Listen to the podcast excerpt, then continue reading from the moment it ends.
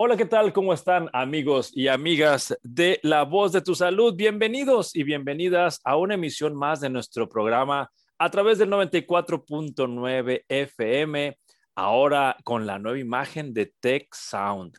Bienvenidos a este programa donde hacemos todo el esfuerzo para traerte a expertos de diferentes áreas de la salud para que nos compartan información confiable de primera mano y nos gustaría mucho que esta información la, la atesoraras, la analizaras para que tomaras buenas decisiones con la información que te estamos dando. Mi nombre es Ismael Piedra y hoy vamos a hablar de las cardiopatías en niños, en otras palabras, los problemas del corazón, malformaciones o problemas cardíacos que tienen los niños.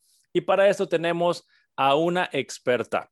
Ella ya ha sido colaboradora de este programa y además tengo el gusto de conocerla hace muchos años, no les voy a decir cuántos, pero hace muchos años que nos conocemos. Ella es la doctora Cecilia Britton, ella es cardióloga pediatra y es nuestra invitada al día de hoy. Bienvenida, doctora Cecilia, ¿cómo estás? Ay, muchas gracias, doctor Piedra, por la invitación y muy feliz en este mes, del mes de las cardiopatías, del mes del corazón. El 14 de febrero es Día Internacional de las Cardiopatías, entonces muy feliz de poder venir a platicar de lo que tanto me apasiona y me gusta eh, del corazón en los niños.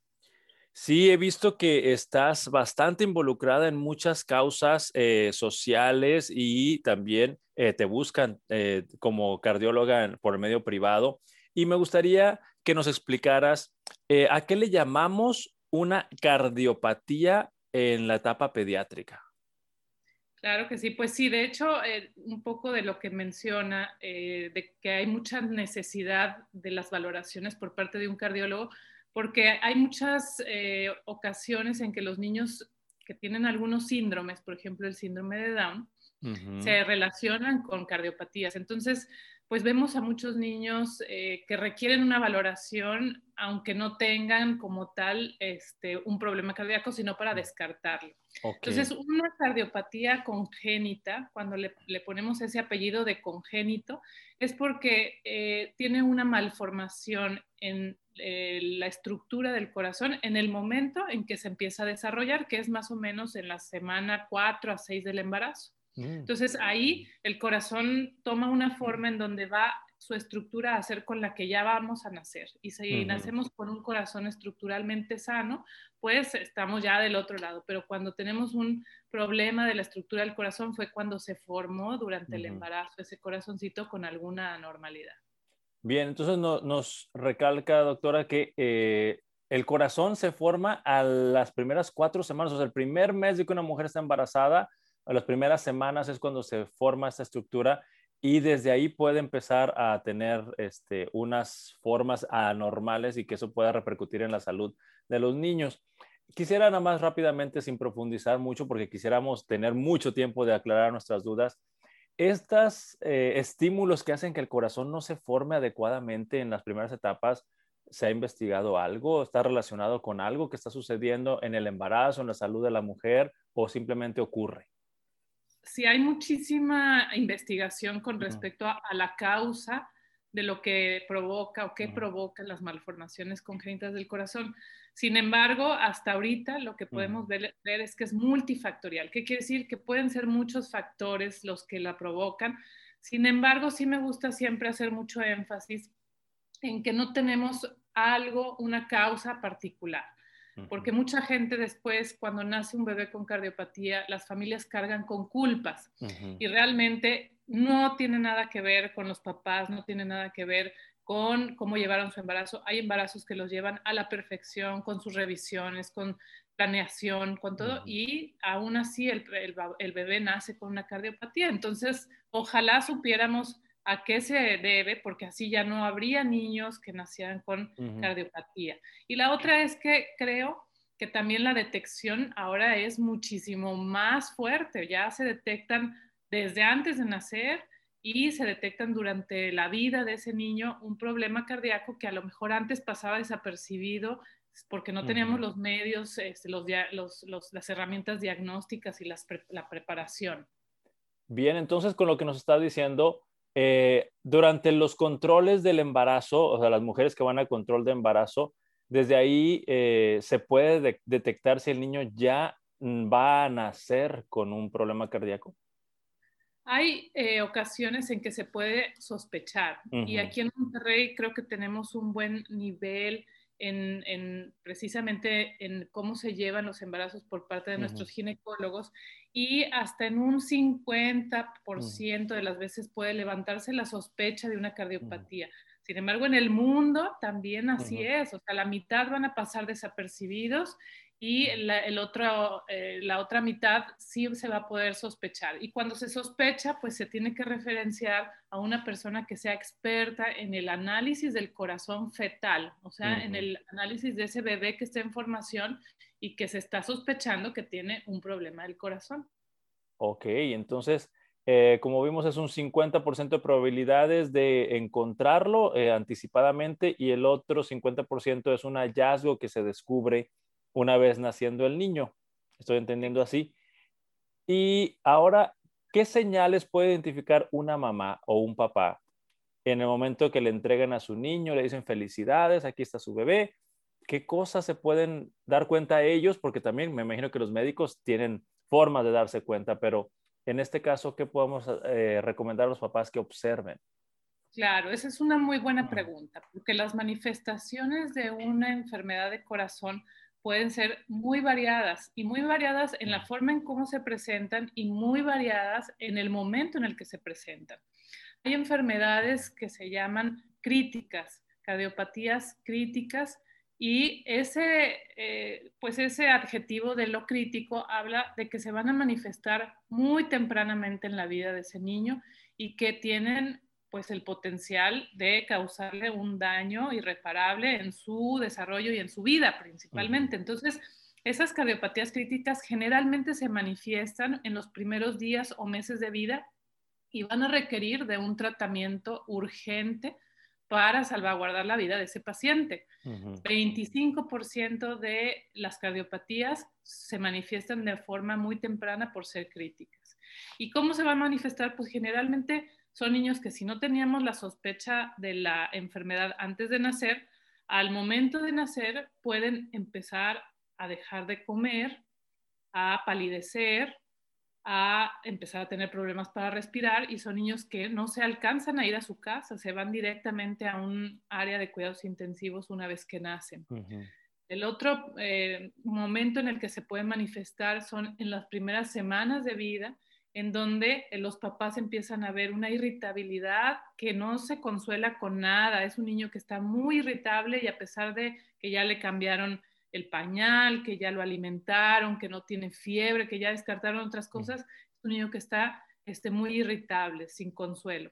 O puede rechazar el alimento o puede haber cambios en su coloración, ya sea palidez o que se pongan moraditos. Esos niños también requieren una atención bien temprana. Y hay otras enfermedades del corazón que a veces pasan desapercibidas hasta la etapa del adulto, ¿sí? Entonces también hay otros tipos de enfermedades que se diagnostican como un hallazgo. Puede ser porque un niño tiene un crecimiento lento o diferente al resto de sus pares.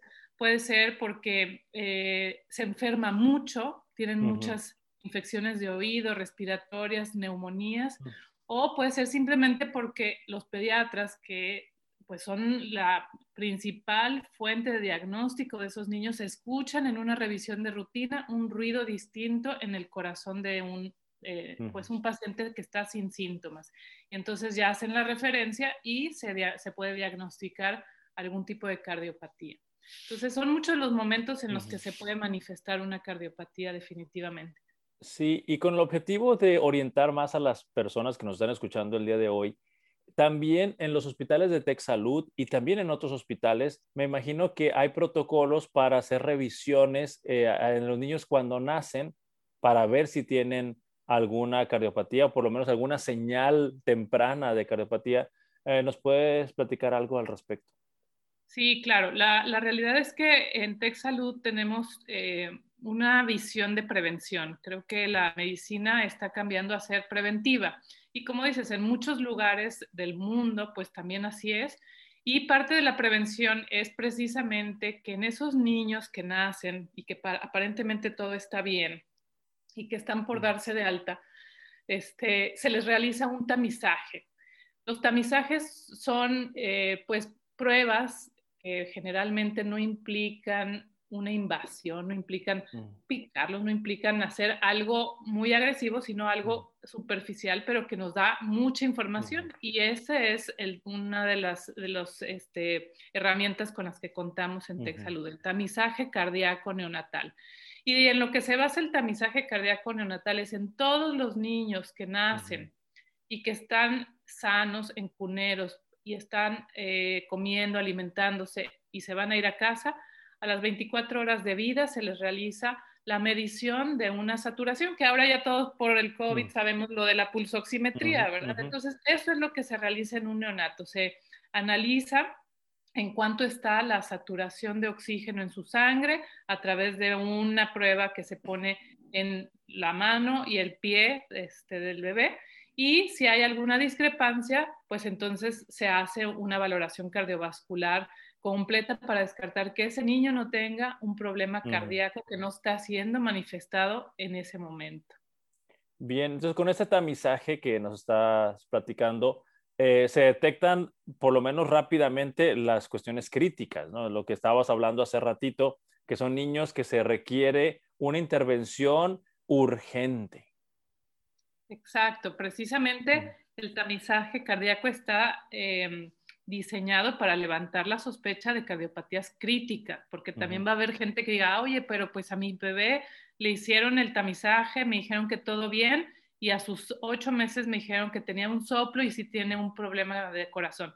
Pues sí, pero esos problemas no son críticos y generalmente no se diagnostican con este tipo de pruebas en donde sí se puede sospechar cuando es una cardiopatía crítica.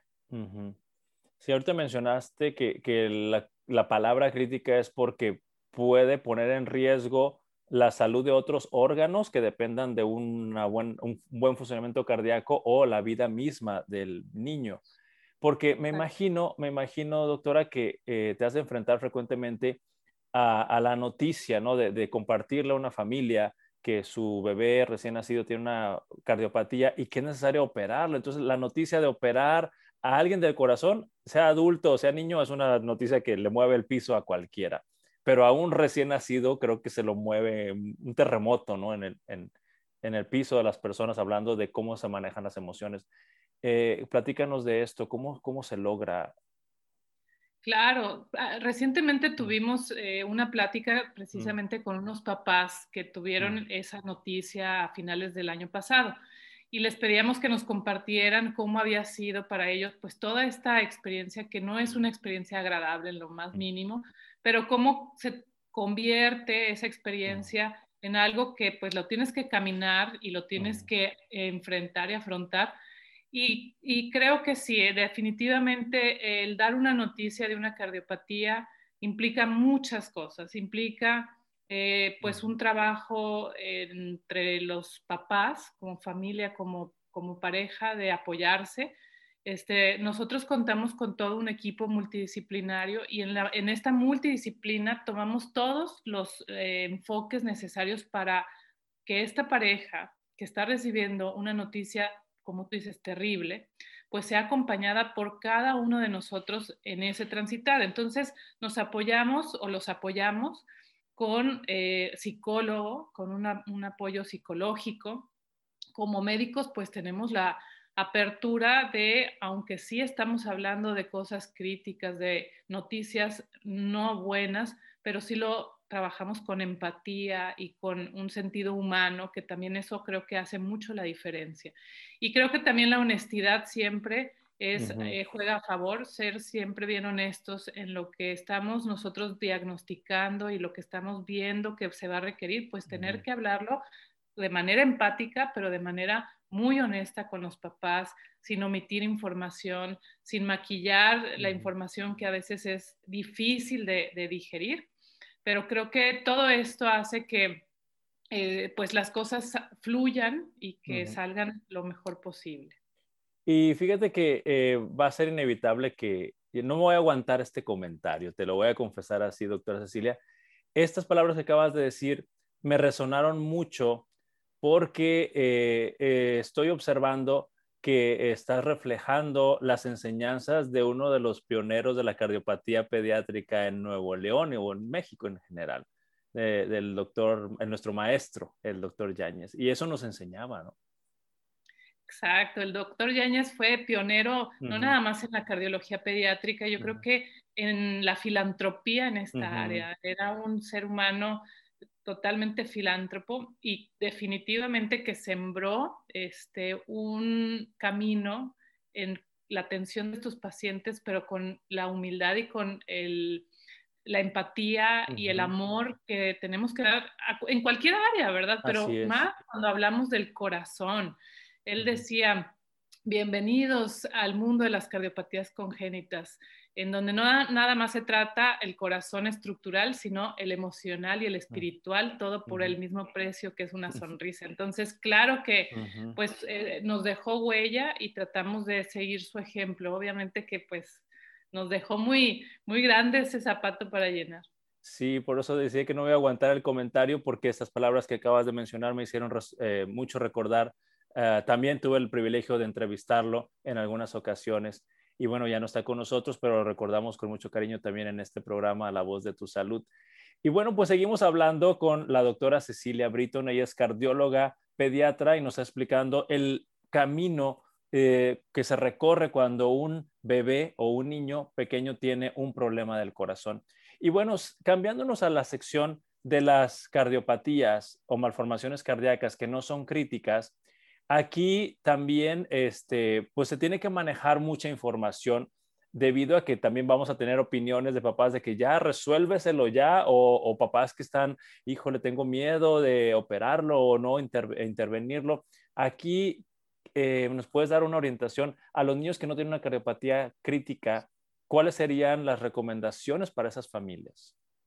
Claro, pues el quitarle el crítico es una ventaja. Sin embargo, seguimos hablando de enfermedades del corazón, que no son cualquier cosa.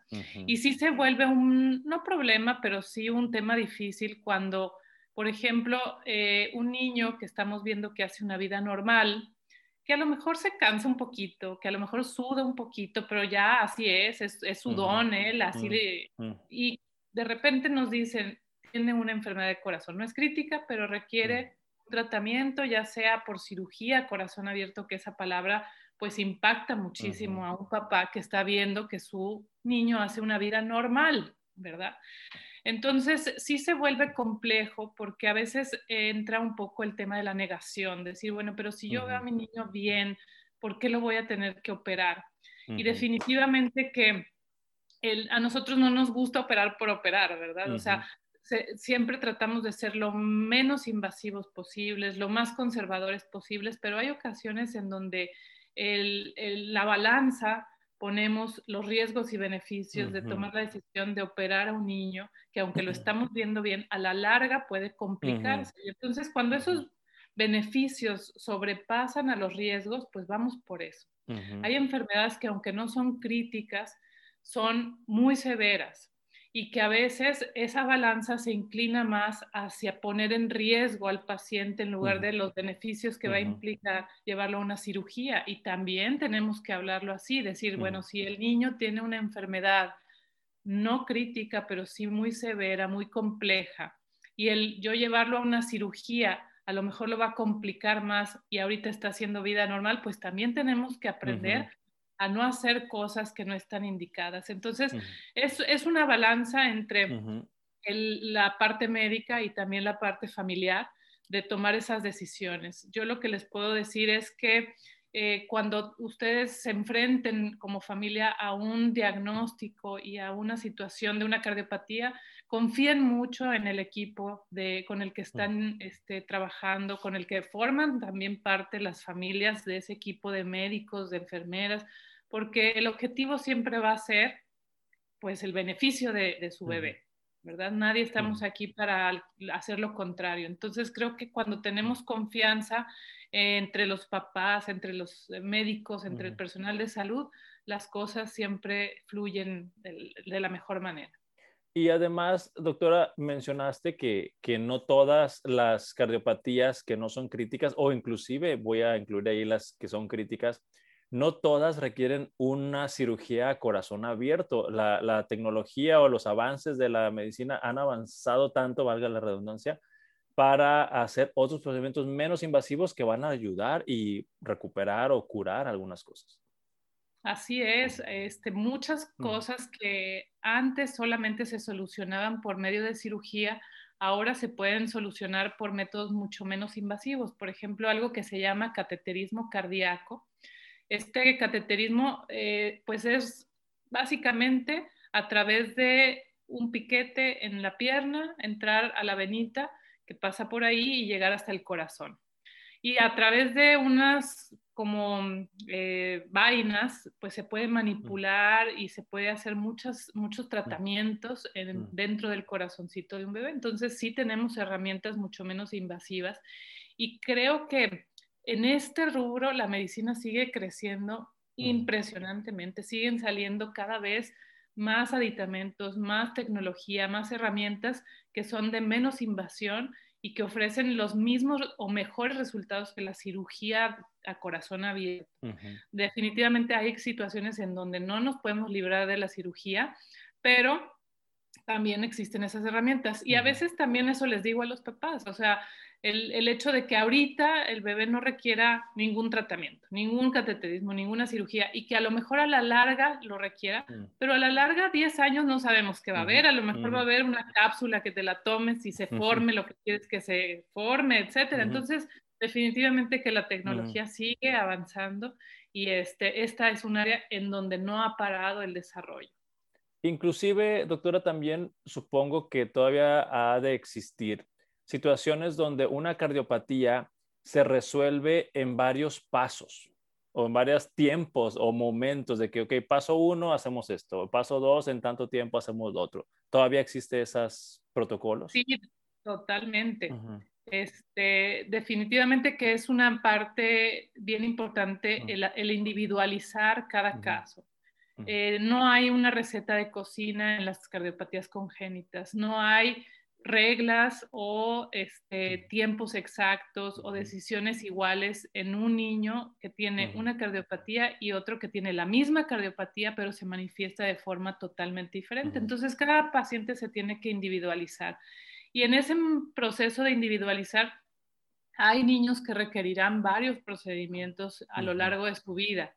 Este, hay niños que a veces nacen con solamente la funcionando la mitad de su corazón y esos niños hay que ayudarles a, que esa mitad del corazón se mantenga funcionando fuerte y, de, en mucho tiempo. Entonces se hacen cirugías paliativas, o sea, no curativas, sino que le ayudan a, mejorar su capacidad funcional, su estilo, su vida, y se hacen en etapas. Y puede ser una etapa al momento del nacer, puede ser otra etapa entre los 6 y 8 meses y una tercera etapa antes de los 2, 3 años de edad.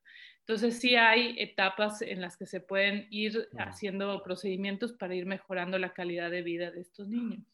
Sí, inclusive, eh, ahorita me, me, ajusta la información, doctora, pero hay ahora hasta especialistas en cardiopatías eh, congénitas, pero que ya los pacientes son adultos. Me explico que son cardiólogos de adultos que se especializaron en, recuperar o en continuar estas etapas, eh, porque los niños crecen y se vuelven adultos con estas cardiopatías y ahora el adulto cómo se, cómo se sigue apoyando. Exacto, ese es un comentario muy bueno porque ahora, antes las, en general todas las cardiopatías eh, tenían una alta mortalidad. Eh, tanto así que no llegaban a la etapa adulta. Y con el tiempo, esto se va revirtiendo. Y entonces empieza a haber una sobrevivencia arriba del 85% de los niños que antes fallecían y que ahora están llegando a la etapa adulta. Y ahora mm, nacen menos niños con cardiopatía de los que ya están llegando a su etapa adulta. Estamos teniendo muchos adultos ya portadores de cardiopatía que están en sus 30, 40, 50 años.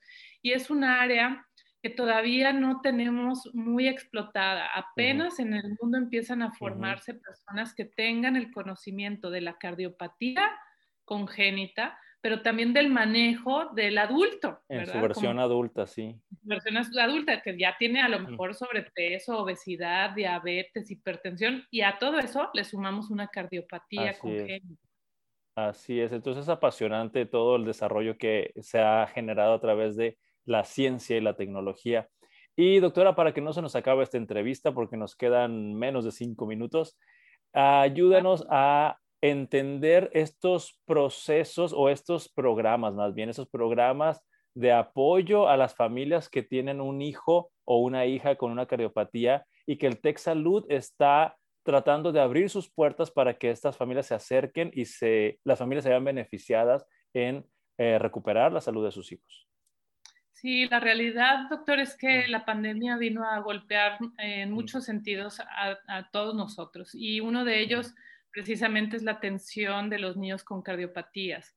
Los centros grandes a nivel nacional se han tenido que reconvertir a COVID para dar atención, pues ahorita en urgente a todas estas personas que se están infectando y, se ha tenido que dejar en, pausa la atención electiva de los pacientes con cardiopatía.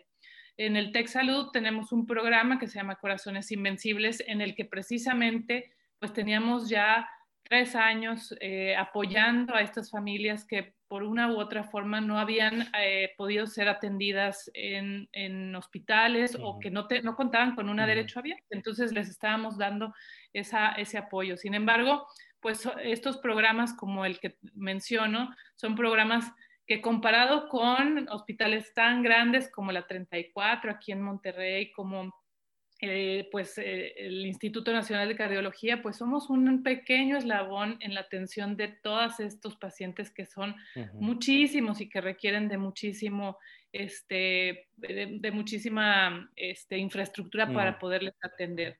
Entonces, estamos eh, haciendo un esfuerzo muy grande por retomar el programa que ahorita pues lo tuvimos que detener para precisamente dar atención a, COVID, pero estamos esperando que próximamente tengamos la oportunidad de retomar el, programa y poder dar atención pues a todas estas personas que, ahorita están en una lista de espera y que pues necesitan de, de, sus cirugías, de sus cateterismos, de medicamentos. Lo que sí estamos haciendo es, estamos continuando con valoraciones, esas no las hemos detenido, entonces, pues eh, estamos ofreciendo consultas para poderles este, dar un diagnóstico, orientar y si es posible, pues eh, dejarlos en esta lista para que en cuanto retomemos el programa podamos darles atención. Y bueno, ya para terminar, doctora, eh, si alguna persona que nos escuchó eh, quisiera contactarte para que se, ah, se, haga una valoración de un niño o una niña con cardiopatía, ¿en dónde te pueden localizar? Claro que sí, nosotros estamos en el Instituto de Cardiología y Medicina Vascular del TEC Salud, es en el segundo piso del Instituto de Cardiología. Ahí nos pueden contactar, este, estamos para servirles y pueden marcar al 81 88 88 05 02 o 03 y ahí pueden este, solicitar una valoración. Pues te agradezco mucho nuevamente, doctora Cecilia Britton, por este tiempo, esta información que nos compartes. Y nosotros hacemos una cita para vernos la próxima semana con otra emisión más de La Voz de tu Salud. Se despide su amigo Ismael Piedra. Hasta la próxima.